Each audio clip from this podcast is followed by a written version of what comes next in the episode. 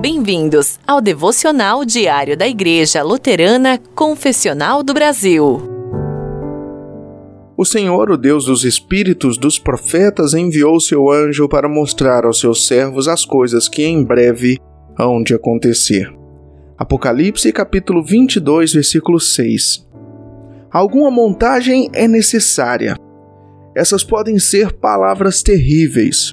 Você compra uma nova estante e antes que perceba, pedaços e peças estão espalhados por todo o chão enquanto você lê as instruções. Insira a ferragem A no painel lateral 12.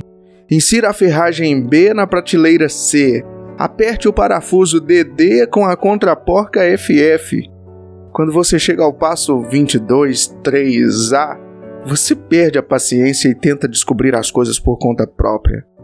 Mas quando você pensa que terminou, então você se preocupa que ainda haja uma placa 4 nuts e 3 colchetes sobrando.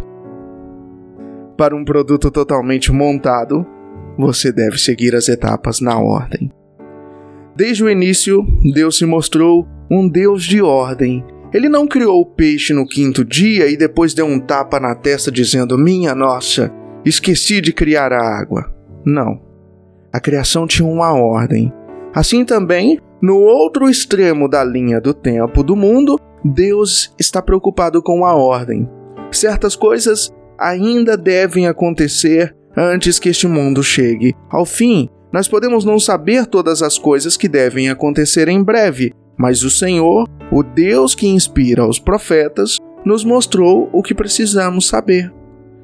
Do resto da Bíblia, nós sabemos que alguns passos são bastante difíceis: guerras, desastres naturais, perseguição.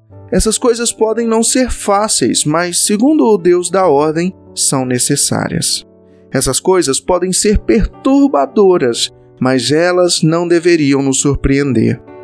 E o fato de o Deus da ordem ter dito que isso aconteceria nos traz um grande conforto, porque nos assegura que quando este mundo parece fora de controle, o nosso Deus ainda está no controle.